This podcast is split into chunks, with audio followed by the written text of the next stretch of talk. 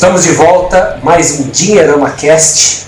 Aqui André Massaro falando com vocês. E nessa edição nós vamos falar sobre um dos temas mais polêmicos, mais que mais dá pano para manga no mundo das finanças pessoais, que é imóveis, aluguel ou compra.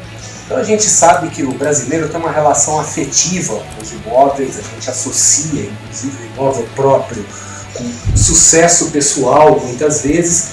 E para conversar sobre esse tema, eu estou aqui com os nossos já habituais participantes. Ricardo Pereira. Olá, André. Olá, pessoal. Um, pro, um programa polêmico para uma data super importante para nós, né? O programa número 20. Então, já estamos aí há 20 programas falando aí um monte de bobagem e o mais legal é que tem gente que fica ouvindo a gente ainda, né? Não desistiram de nós. Então, o programa tem tudo para ser bastante polêmico e discutido aí entre e eu quero saber a opinião de vocês sobre isso. É isso aí, diretamente do centro do universo e futura sede da ONU, Conrado Navarro. Fala André, fala Didio, Ricardo, beleza? O 20 do nosso Dinheirama Cast. A gente tem um desafio que é falar de um tema polêmico em um tempo menor do que o que a gente tem feito ultimamente nos podcasts, até porque é, a gente, enfim, está recebendo sugestões, críticas, comentários dos nossos ouvintes. Um deles é que a gente vai é, ou deve ir mais direto ao ponto no nosso, no nosso assunto, e outros é que muitas vezes os programas ficam muito longos e a gente às vezes é, fala muitas vezes a mesma coisa. E aí a gente tem que fazer um parênteses, é, lembrando quem está ouvindo que a gente é assim mesmo. A gente é chato, a gente fala mil vezes a mesma coisa, mas porque a gente acredita que assim a educação financeira ela entra na cabeça e não sai mais. Então é, o desafio hoje é falar de imóveis, comprar ou alugar em um programa de, sei lá, 30 minutos, 40 minutos no máximo, que eu acho que já vai um tempo mais do que suficiente para a gente defender cada um aí a nossa tese. Então, vamos tentar. Prometo que eu vou tentar falar pouco. O André acabou de falar bastante num outro evento que ele participou, isso vai ajudar bastante também. Acho que a gente vai fazer no tempo. É, e diretamente da praia, né?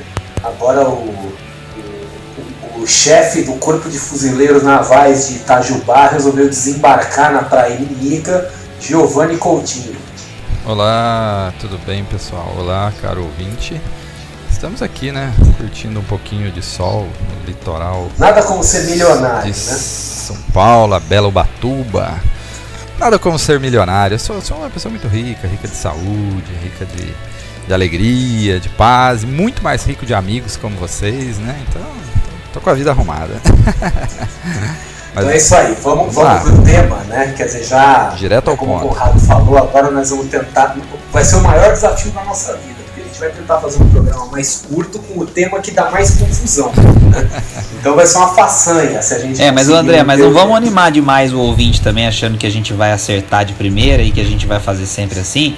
Porque daqui é. a pouco a gente vai voltar num próximo episódio. O Renato, que hoje não conseguiu estar com a gente, vai voltar. A vai estar todo mundo e a gente vai falar pra caramba de novo. Vai ter programa de uma hora, vai ter programa de 50 minutos. Então é assim, hoje o desafio não, vai ser legal. Três horas a gente é. não resolve. Mas assim, não, não, também não vamos animar demais quem tá ouvindo, não, porque tem que ter um pouquinho de sacanagem também.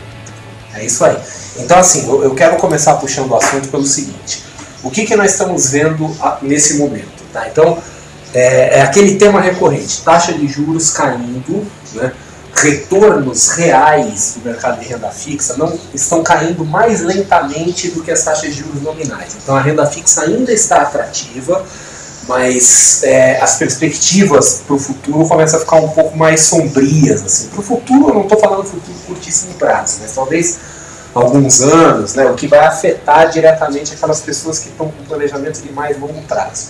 E é natural que em situações assim é, as pessoas comecem a olhar imóveis, principalmente como investimentos geradores de renda, né? aquelas pessoas que querem comprar imóveis para alugar, como uma possível alternativa à renda fixa, quer dizer, imóvel não é e jamais será renda fixa, imóvel é uma renda variável, porém recorrente, né?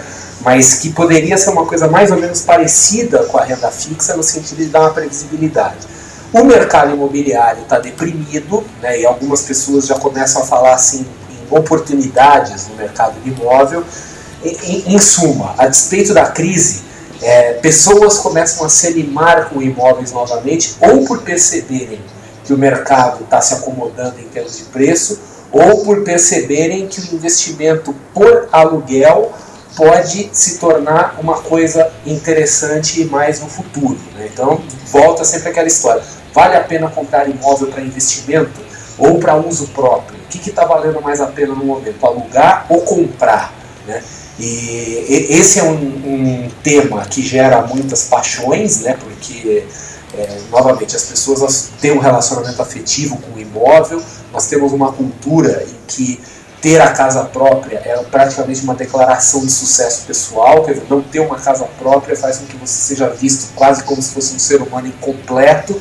E eu queria ouvir a opinião de vocês sobre isso, né? Porque, pelo menos no Dinheirama, quando sai alguma coisa imóvel, aluguel contra imóvel próprio, assim, é uma briga na área de comentários. Né? Então eu queria começar é, é, pegar aí Conrado e Navarro, né, que são os cabeças do Dinheirama, que já têm experiência com essa com essa paixão do público, para vocês contarem um pouco como que é isso, como que as pessoas reagem, como que as pessoas encaram e na visão de vocês o, o que fazer no atual momento.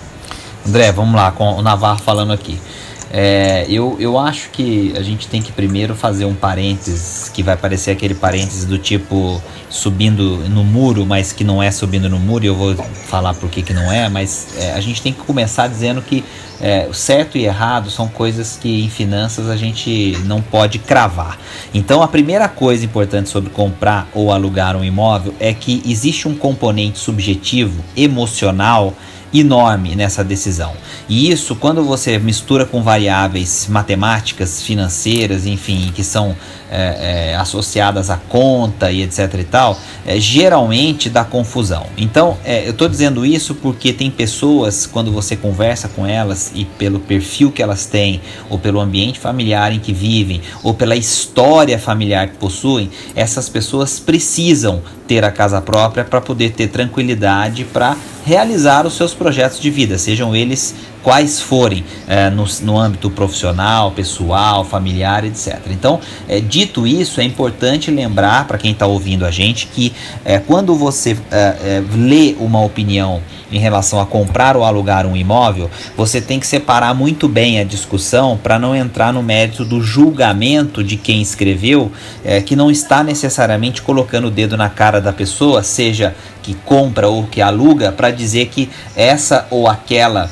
decisão é melhor é, é, ou pior é, porque não sabe o perfil de quem está lendo. Então a, a interpretação ela é muito importante. Então a gente tem que tomar esse cuidado. Dito isso, é, eu acredito muito que nós ainda temos alternativas de investimento, mesmo para o longo prazo, que são mais interessantes do que imóveis que a gente compra para alugar para gerar renda. Vou dar o exemplo de alguns títulos que são atrelados à inflação, por exemplo, que garantem retorno real com muita segurança, porque a gente está falando do Tesouro Nacional como sendo é, o principal, a principal entidade que resguarda, por exemplo, a a, a, compra de um título público. Então, quando você fala de um título que vai vencer daqui a 20, daqui a 30 anos, por exemplo, que geralmente é o horizonte que as pessoas usam para começar a construir as suas carteiras de investimento considerando imóveis, você tem como garantir uma taxa é, real de retorno acima da inflação hoje na ordem de 5% ou alguma coisa um pouco maior é, do que isso. Então, assim, é um retorno muito expressivo, muito interessante, que se é, daqui a 30 anos esse cenário de um Brasil de primeiro mundo chegar, quer dizer, você tiver uma, uma taxa de juro baixíssima, próxima de zero, e uma inflação também baixíssima, próxima de zero, você vai estar tá recebendo aí em termos reais 5, 5 e pouco por cento ao ano. O que, convenhamos, é o que você estaria recebendo com um imóvel. E já que a compra do imóvel seria para é, a geração de renda, a valorização ou não desse imóvel, uma coisa também que é, entra sempre nessa discussão, ela nem sempre é, deve ser levada em conta se você vai fazer é, o investimento pensando em geração de renda, porque a valorização de um imóvel você coloca no bolso quando você vende o imóvel alguém paga a diferença é, em relação àquilo que você pagou quando você investiu. Então, assim, eu, eu acho que uh, nós temos que dividir essa discussão, talvez nesse primeiro momento, em duas coisas, que é uh, aquela coisa de imóvel como uh, o lugar onde você vai morar, quer dizer, a família, e o imóvel como investimento. E aí, nos investimentos, eu dei o exemplo do Tesouro IPCA, mas poderia falar, por exemplo, dos fundos de investimento imobiliário, que na minha opinião são bem mais interessantes do que o imóvel em si, porque o imóvel você tem que comprar e pagar um preço muito alto por ele. Hoje a gente sabe que qualquer caixa de fósforo para comprar hoje custa no mínimo 200, 250 mil, 300 mil reais em qualquer cidade do Brasil, é, enquanto que num fundo de investimento imobiliário você consegue renda de aluguel com um investimento muito mais baixo que você dilui em empreendimentos imobiliários é, espalhados pelo Brasil com gestores profissionais, etc. E tal. Então, os mesmos 200 mil reais você poderia estar participando de muitos é, empreendimentos imobiliários com retornos interessantes, inclusive isentos de imposto de renda no caso dos fundos de investimento investimento imobiliário. Então, assim, a, a, a minha primeira participação vai nesse sentido de é, eu acredito que é, como investimento pode fazer sentido dependendo do perfil. Tem aquelas pessoas que querem deixar patrimônio e acreditam que o passar um imóvel adiante é uma coisa que representa, é, é enfim, uma herança interessante. Aí tem que lembrar que é, essa transferência também envolve custos, etc. E a família vai ter que ser capaz de herdar, né? Para herdar a gente também tem que ter dinheiro. Existe sempre esse, esse ditado.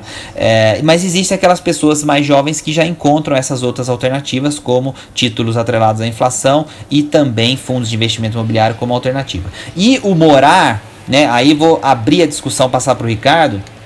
É, morar, quer dizer, para morar, você quando faz a conta e você ah, olha o aluguel versus o que você teria que pagar para um financiamento, por exemplo, com as taxas atuais, é, você conseguiria é, pagar um aluguel e a diferença para a parcela você conseguiria poupar, investir e acumular um patrimônio capaz de pagar aluguel pela sua vida inteira para você morar em qualquer lugar e ainda assim ter liquidez, ter um bom patrimônio é, financeiro investido, o que te daria uma tranquilidade muito grande adiante lá na sua expectativa de vida maior, etc. E tal. Então nem sei, é, é, nem acho também que para comprar faça muito sentido. Então falei que ia ficar um pouco em cima do muro, já estou descendo do muro. Acho que aluguel é uma alternativa interessantíssima e acho que para investir existem outras modalidades. Não sei se é por aí. O que, que você acha, Ricardo?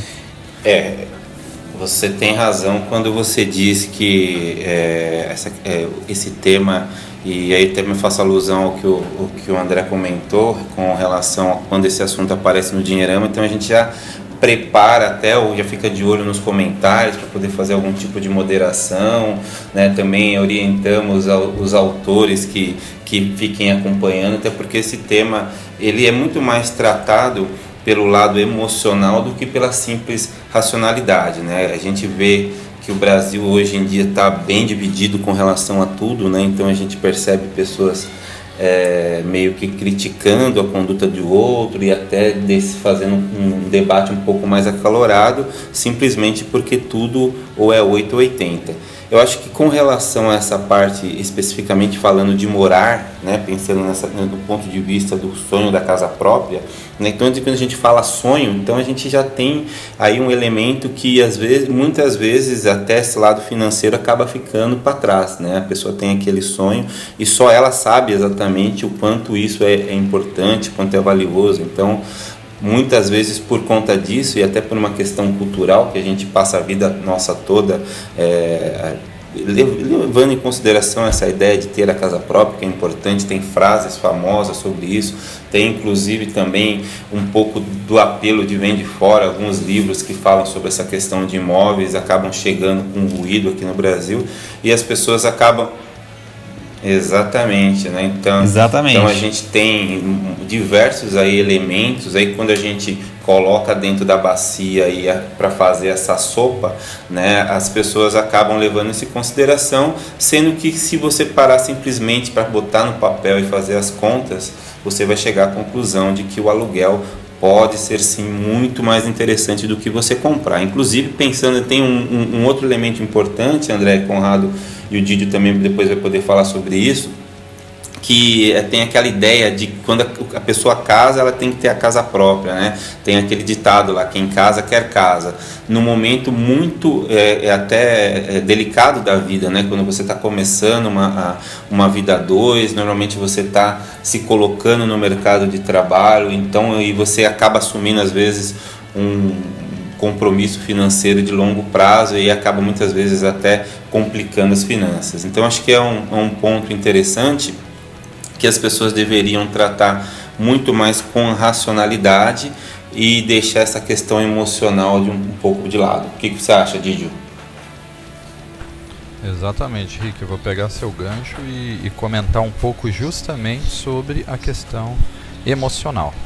É, eu, eu penso que muito dessas divergências que acontecem entre as pessoas que defendem a questão do aluguel e as que defendem a questão da moradia é, em casa própria passa pela esfera emocional. Somos seres emocionais, né? E é muito difícil a gente dominar isso. Né? Você acaba de comentar, o Conrado também comentou no meio do, do, da fala dele a questão de né, precisamos ser racionais para tomar esse tipo de decisão. Mas não é uma tarefa fácil executar isso na prática. E não só a questão emocional, a questão cultural também. Nós temos um peso cultural muito forte pró-compra de imóvel naquela visão assim de que o imóvel atravessa crises, né? Na época passada de hiperinflação, você ter um imóvel era um sinal de proteção. Nós ouvimos isso né, dos nossos pais e avós. Sim, André. Deixa eu fazer uma pergunta. O que, que você acha da visão de muitas pessoas de assim do de colocar a, a iliquidez do imóvel como vantagem. Né? Então é aquela coisa assim, eu quero ter meu patrimônio em imóveis porque em imóveis eu não consigo gastar meu patrimônio. Quer dizer, a pessoa ela argumenta que imobilizando o patrimônio ela vai conseguir domar o próprio impulso de e sair a, gastando crise, dinheiro. E a crise não levaria, né? Que é o que o Dinho estava é. fazendo gancho também. O que, né? que, que, você acha disso? Né? É, isso, isso mostra, né? Talvez a a, a, a, não é nem incapacidade, mas a falta de desejo da pessoa né, de trabalhar o seu domínio próprio no que diz respeito a consumo, né, que é o problema que mais leva todas as pessoas né, a ter dificuldades financeiras. Então, é, isso é usado sim com, muito né, como desculpa, eu vou usar a palavra desculpa, né, porque hum, todos nós temos condição de domarmos o nosso consumo, né, de sujeitarmos os nossos hábitos de consumo para algo mais racional mas não fazemos, né? talvez porque de trabalho, porque a gente não, não, queira trabalhar essa questão dentro de nós, porque tem o lado de ostentação também, né? como foi falado. Né? Eu tenho uma casa própria, né? isso simboliza algum tipo de status. E isso, inclusive, justifica o fato também das pessoas é, quererem comprar o imóvel parcelado, né? Porque assim, eu acho que a gente também tem que dividir esses dois modos de se adquirir um imóvel. Uma coisa é uma pessoa ter o dinheiro para comprar um imóvel à vista. Talvez até para construir um imóvel, uma casa ou que seja um imóvel comercial, é muito provável que nessas condições a pessoa até obtenha mesmo algum tipo de lucro se ela está fazendo isso como um investimento, porque uma casa construída, né, se o projeto foi bem feito, houve uma boa gestão de recursos, né, existem boas chances de depois a venda dessa casa ser feita por um valor é, superior ao que foi gasto na construção, apesar das tantas dores de cabeça né, que acontecem no meio de um processo assim. Mas o fato é, é que é, tanto um quanto o outro usam a justificativa. A pessoa que compra na prestação também fala: não, eu preciso pagar um financiamento. Porque se eu não pagar esse financiamento e pagar só o aluguel, eu vou gastar o dinheiro da diferença. Se o aluguel for mais barato com alguma outra besteira. E aí entra de novo a questão do viés emocional né? Que é o e de novo, Didi, é uma né? desculpa, né? Uma desculpa, exatamente. É. Dizer, a pessoa é. não administra isso da forma correta e paga caro para administrar isso. É, porque ela passa a administrar na base do boleto. Eu tenho que fazer um boleto, que se eu não fizer um boleto eu não dou conta. Como não dá conta? Claro que dá, é só você colocar na cabeça que não vai gastar e pronto. É, é domínio, isso, isso tem muito mais a ver com domínio próprio, com questões realmente psicológicas do que com questões técnicas. E, e Por isso a educação financeira é tão dividida né, nessas, duas, nessas duas verticais que a gente sempre fala. É até engra... São as finanças comportamentais e as finanças técnicas. Né? É até engraçado, é até engraçado isso, porque o que você está falando da pessoa falar do boleto, é, é, algumas falam até que parece com um certo orgulho, né? As pessoas gostam Sim. de demonstrar essa fragilidade aí com relação a a, enfim, ao se programarem para guardar dinheiro, ao se programarem para fazer algum tipo de investimento, para comprar alguma coisa que eles que, que queiram muito, né? Quer dizer, é, é, até engraçado isso porque mostra muito, é, é muito representativo com relação a, a, essa questão cultural do brasileiro. Né? Não sei o que vocês pensam com relação a isso. Exato. Não, é por aí. Eu ia jogar de volta a bola pro, pro Didi e pro André. O Didi estava concluindo o raciocínio dele. Depois queria ouvir o André falando um pouquinho também dessa questão da, da, da decisão de comprar ou não comprar um imóvel, é, fazendo justamente essa, essa. É, levando justamente esse gancho para esse lado da discussão de. É, tem muita gente que defende que se você não fizer isso daqui a 30 anos, que se você não financiar seu imóvel em 20, 30 anos para você comprar sua casa própria, chegar lá você não vai ter casa própria, não vai ter dinheiro, não vai ter nada e vai morrer morando de aluguel. Quer dizer, parece uma coisa assim é, catastrófica e que é, é como se fosse o destino fadado de todas as pessoas que, se não fizerem esse boletão com a Caixa Econômica agora, enquanto puderem, independente do preço, e aí vem uma coisa que eu queria levantar, por isso que eu estou jogando essa bola de volta pro Didi pro André, assim, independente do preço do imóvel, porque aí ninguém está discutindo muitas vezes se, se o preço tal tá não está interessante, se não está, quer dizer, como é que a gente sabe isso está barato ou não está barato? É, é o preço mesmo, beleza? Quer dizer, uma casa de um apartamento de, sei lá, 60 metros quadrados vale 700 mil reais, e é isso mesmo? Como é que a pessoa consegue comprar isso trabalhando? O nível de renda nosso não sobe, a gente fica com, com a mesma renda per capita é, por muito tempo, mas o preço dos imóveis vai lá para cima. Quer dizer, para a maioria das pessoas parece um sonho muito inacessível, mas que elas ainda assim é, embarcam nesse, nesse universo para fazer essa conta e aí acabam prejudicando a vida por um tempão.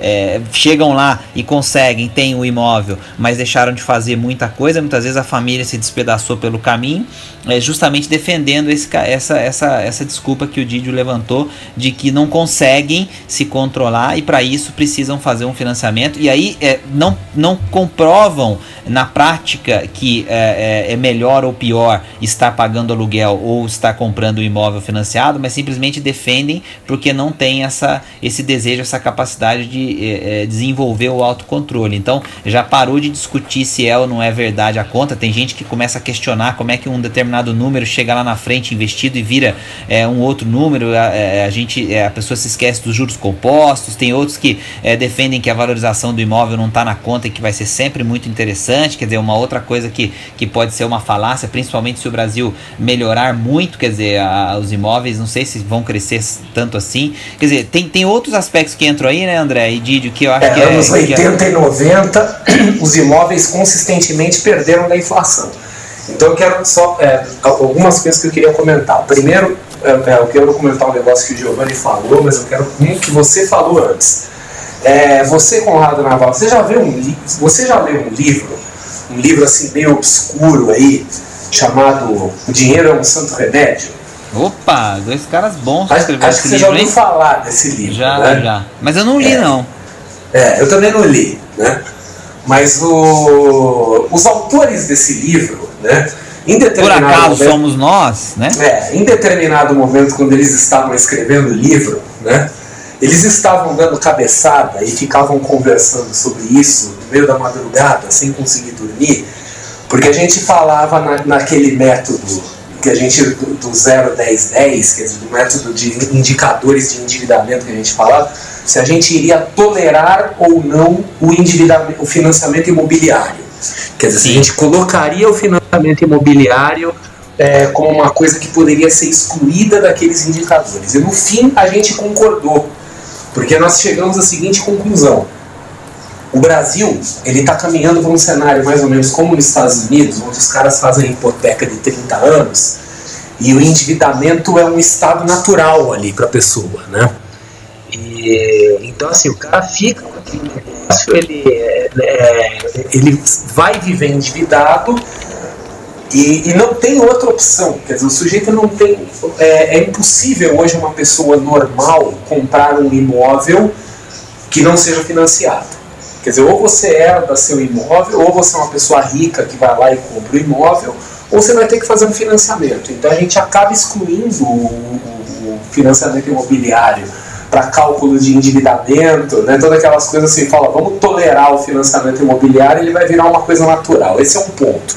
E é um negócio perigoso. Ele é alimentado em grande parte por essa essa ideia de que a pessoa tem que ter um imóvel, né? A coisa do se você não tem um imóvel próprio, se você não tem uma casa própria, você é uma pessoa incompleta. Então são coisas que você tem que ter na vida. Então você tem que estudar, tem que ter um imóvel, tem que casar, tem que isso. É aquele modelinho McDonald's de vida, né? Número 1, um, número 2 número 3. Exatamente. É o template, né? É, e isso vem de encontro a uma outra coisa. Eu, é, como profissional de finanças, assim, já fui trader no cacete, quer dizer, já tive pelo submundo do mercado financeiro. Eu sou extremamente cético com a opinião da maioria, porque eu aprendi a duras penas que a maioria perde dinheiro, né, e uma minoria ganha. Então, quando você vai contra a maioria, você aumenta muito suas chances de sucesso. Isso vale para as finanças, vale para os negócios, vale para tudo. Porque a maioria das pessoas é pobre, né? A maioria das pessoas são pobres, infelizes e fodidas. Então, é, quando você vai contra a maioria, né, é, você aumenta a sua chance de sucesso. E o que, que a maioria das pessoas falam? A maioria das pessoas fala, em termos de finanças pessoais, que assim, a gente tem que ter uma casa própria, a gente tem que ter caderneta de poupança, a gente tem que ter previdência privada e a gente tem que ter carro zero. Essas quatro coisas. Então essas quatro coisas me deixam extremamente céticos. Né? A maioria das pessoas que acabam entrando pelo cano financeiramente corre atrás dessas quatro coisas. Então a gente tem que questionar. Não estou falando que necessariamente essas quatro coisas sejam ruins, com exceção da caderneta de poupança. A caderneta de poupança eu acho que é indiscutível aqui, né? Quer dizer, e que está ligada com financiamento imobiliário, querendo ou não. É, né? Então a gente vai ser é um apedrejado do mesmo jeito. É. A gente aceita o imóvel próprio, a gente aceita o carro zero, até porque a gente gosta de carro, mas a gente sabe que carro zero, do ponto de vista financeiro, não é uma coisa muito, muito não faz sentido é, nenhum. coerente, né? E a gente aceita a previdência privada também com restrição. A caderneta de poupança a gente não aceita, a gente mata mesmo, cai de porrada. Tá? Então, mas tem que ser cético com relação a essas coisas. E aí uma coisa que eu queria chamar a atenção que o Giovanni comentou, e é um assunto que eu há muito tempo abordo, até em artigo, etc., que é a diferença entre investimento, no sentido de ser um investimento aquela coisa passiva, que você tem que remunerar apenas o seu dinheiro, e a atividade empresarial, onde você tem que remunerar o seu dinheiro e o seu trabalho. Então, por exemplo, quando você constrói uma casa, ou quando você pega uma casa completamente bagunçada, para você reformar a casa e depois vender a casa ou alugar a casa por um valor muito mais alto, quer dizer, você vai adicionar valor à casa, é, eu não entendo isso como um investimento convencional.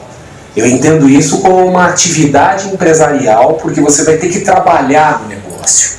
Tudo bem, você pode não ir lá e quebrar parede, e botar tijolo e pintar com as suas próprias É, mas tá, tá empreitando, né, André? Tá empreitando. Você vai ter que administrar a mão de obra, você vai ter dor de cabeça, você vai ter encheção de saco. Vai demandar um tempo. É, vai demandar tempo que você poderia estar usando em outras coisas. Então, além de remunerar o dinheiro, você tem que remunerar o tempo. Então, muitas vezes, esse a mais que você consegue no imóvel ele pode não ser tão a mais quanto você imagina, porque tem custo de oportunidade e tem custo hora. Isso a maioria das pessoas não enxerga, né? Então era só isso que eu queria comentar aqui para fechar essa coisa, esse ponto que o Giovanni levantou e que é muito importante, porque as pessoas têm muito essa ideia, ah, eu compro uma casa assim, eu dou uma arrumada e a casa valoriza. Alto lá, você arrumar a casa é uma atividade empresarial, quer dizer, você vai ter uma série de outras coisas, outros custos incluindo custos de oportunidade, outras preocupações e outros riscos. E tudo isso tem que estar computado na rentabilidade. Às vezes a pessoa acha que ela está ganhando dinheiro e não está. É, eu, eu queria fazer um comentário para a gente já ir caminhando para o nosso final, que a gente vai conseguir fazer um podcast mais curtinho, mais objetivo.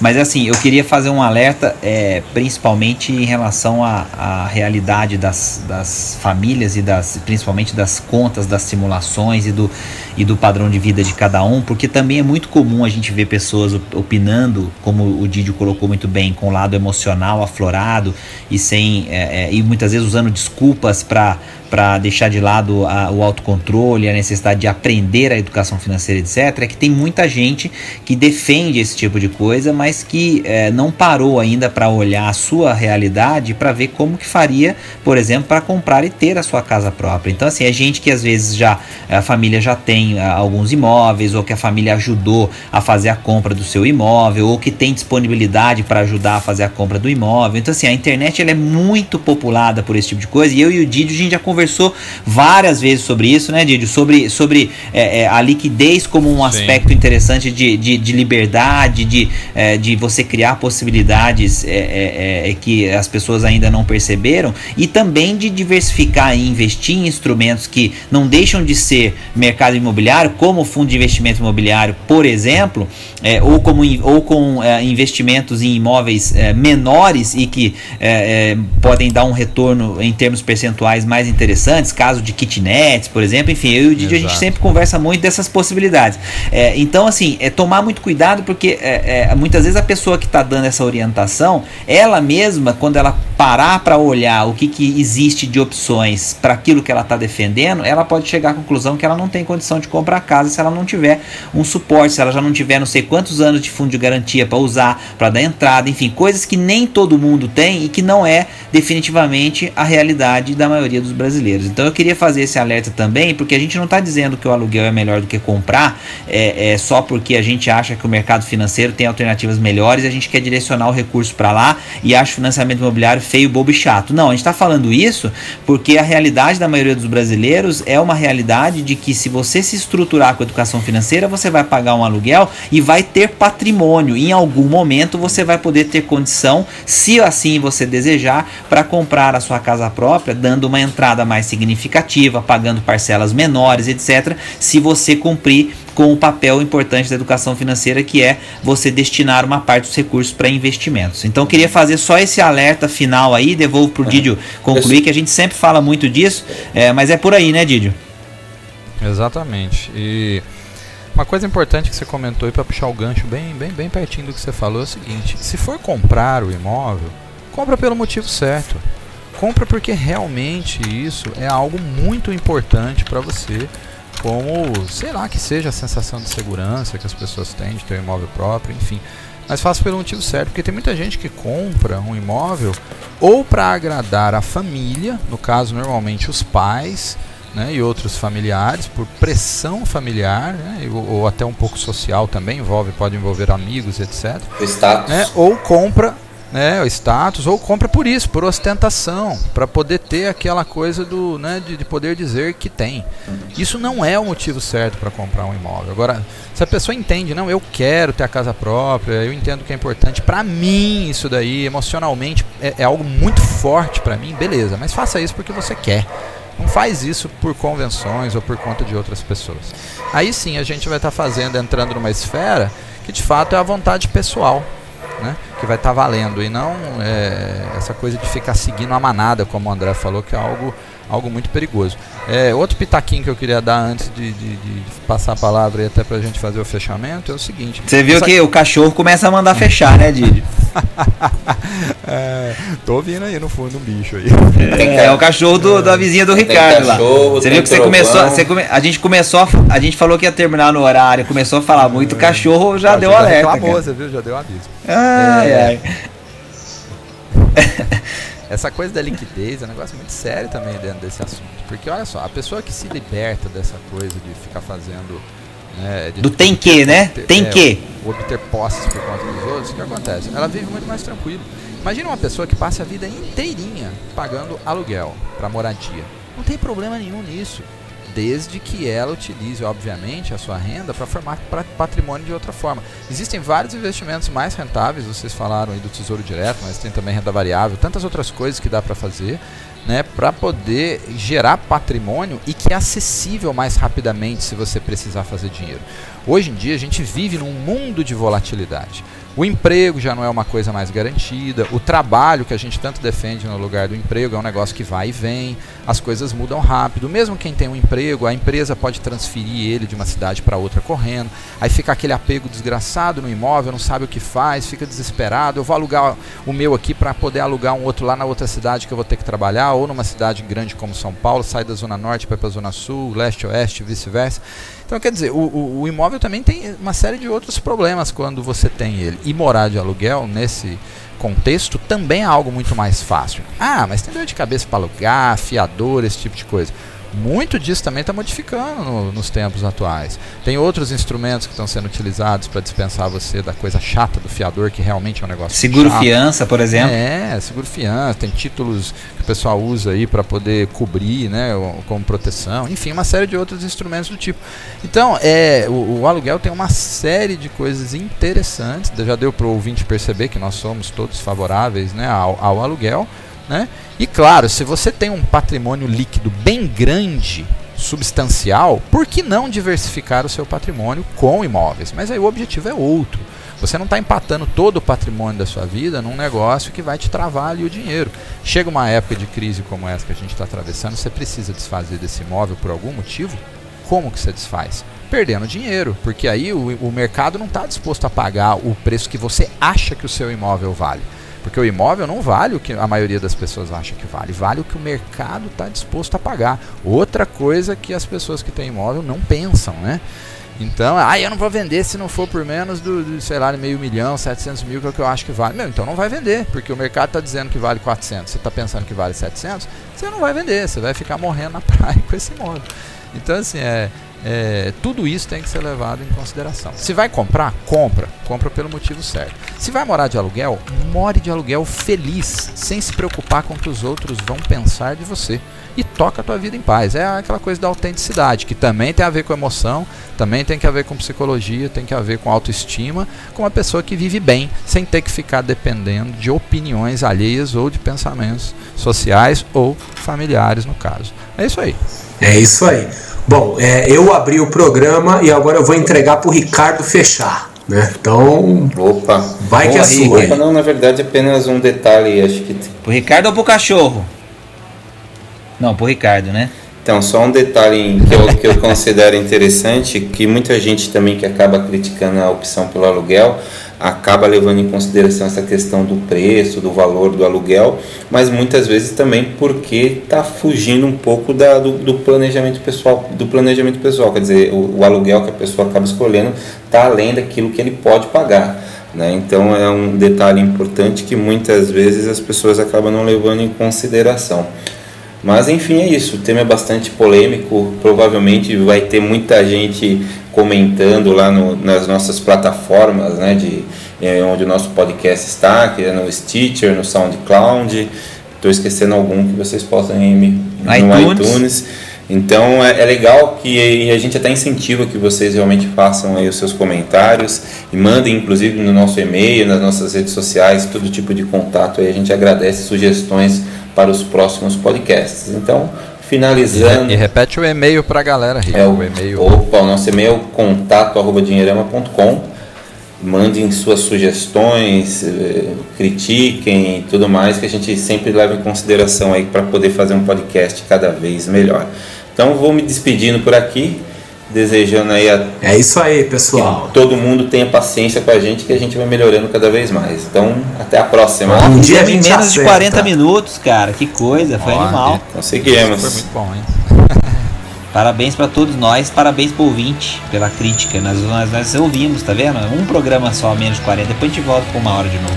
É isso aí, gente. Então, até mais. Valeu. Nos vemos Valeu, no galera. próximo Dinheirão Cast. Um abraço. Falou, galera. Valeu. Ciao.